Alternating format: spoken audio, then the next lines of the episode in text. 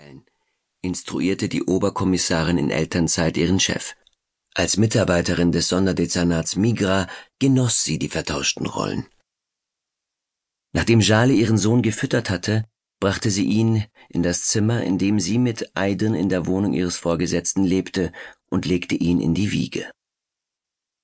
Als sie zurück in die Küche ging, hielt sie ihren Chef, der beinahe auch ihr Schwiegervater geworden wäre, am Handgelenk fest. Sie bemühte sich um ein freundliches Gesicht, in der Hoffnung, damit ihre Unsicherheit zu verbergen. Siki erwiderte das Lächeln mit einem sanften Kuss auf ihre Stirn. Jale las in seinem Gesicht die tiefe Zuneigung und seinen Willen, alles zu tun, damit sein Enkel und sie gut versorgt waren. Sie schluckte schwer.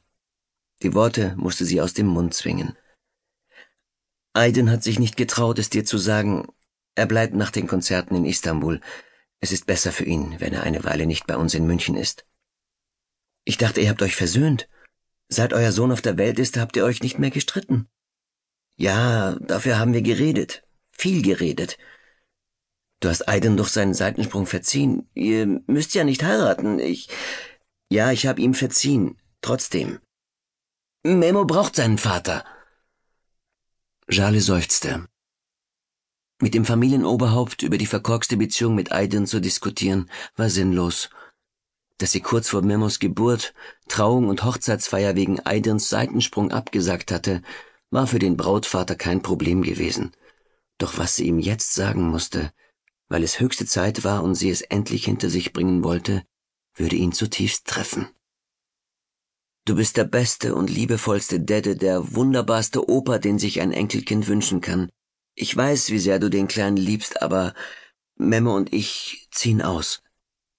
Nein, entfuhr es Siki.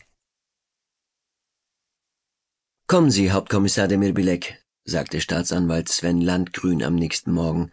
Setzen wir uns. Schön, dass Sie es einrichten konnten. Seki Demirbilek folgte dem Juristen, den er bei dessen Amtsantritt vor einigen Wochen das erste Mal getroffen hatte. Der Kommissar war nicht in der Stimmung, sich zu entschuldigen, obwohl er tatsächlich zehn Minuten zu spät zu der Besprechung unter vier Augen eingetroffen war. Grund dafür war das einseitige Gespräch mit Jale gewesen, das sich in die Länge gezogen hatte. Zu viele brennende Fragen waren seinem Herzen entronnen. Jales ausweichende Antworten hatten die Angst geschürt, sie und sein Enkelkind zu verlieren. Mit Geschrei aus dem Nebenzimmer hatte Memo seine Mutter schließlich aus dem familiären Kreuzverhör erlöst. Sie verstehen, dass wir dem Hinweis nachgehen müssen, nahm Landgrün in derselben gefälligen Tonlage wie zuvor das Gespräch wieder auf. Demilbilek gestand sich zwangsläufig ein, nicht zu wissen, was er meinte. Mit einer Sentenz aus seinem Erfahrungsschatz als Polizeibeamter überspielte er die Unkonzentriertheit. Jeder gelöste Fall beginnt mit einem Anfangsverdacht. Landgrün nickte besonnen, sollte sich herausstellen, dass es sich um einen Fall handelt, haben Sie natürlich recht. Sind wir also einer Meinung? Verzeihen Sie, Herr Staatsanwalt, ich sehe mich nicht in der Lage, eine Schlussfolgerung zu ziehen, wie Sie es gerade vorschnell tun. Wollen wir nicht die Fakten noch einmal durchgehen? Sie sagten. Demilbilek legte eine Pause ein, in der Hoffnung, der Staatsanwalt würde ihm aus der Patsche helfen. Aus Ihnen wäre auch ein guter Anwalt geworden, Herr Hauptkommissar, kam ihm Landgrün entgegen. Nun schön, folgende Fakten habe ich anzubieten. Das Bundesamt für Verfassungsschutz ist vom amerikanischen Nachrichtendienst auf verdächtige Mails aufmerksam gemacht worden. Das Bundeskriminalamt hat sich eingeschaltet, weil sich der Adressat in München auffällt. Nach eingehender Analyse der Gefahrenlage hat der Verfassungsschutz Alarm geschlagen. Ich komme gerade von einer diesbezüglichen Besprechung mit dem Innenminister. Möglicherweise ist in unserer Stadt ein Anschlag auf einen türkischen Politiker geplant.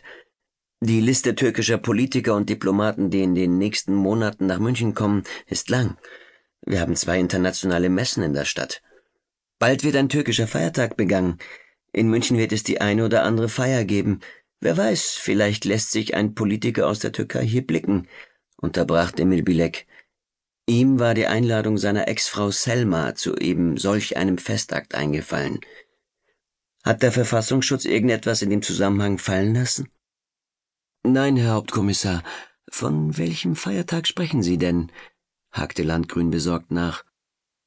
Es geht um den 19. Mai.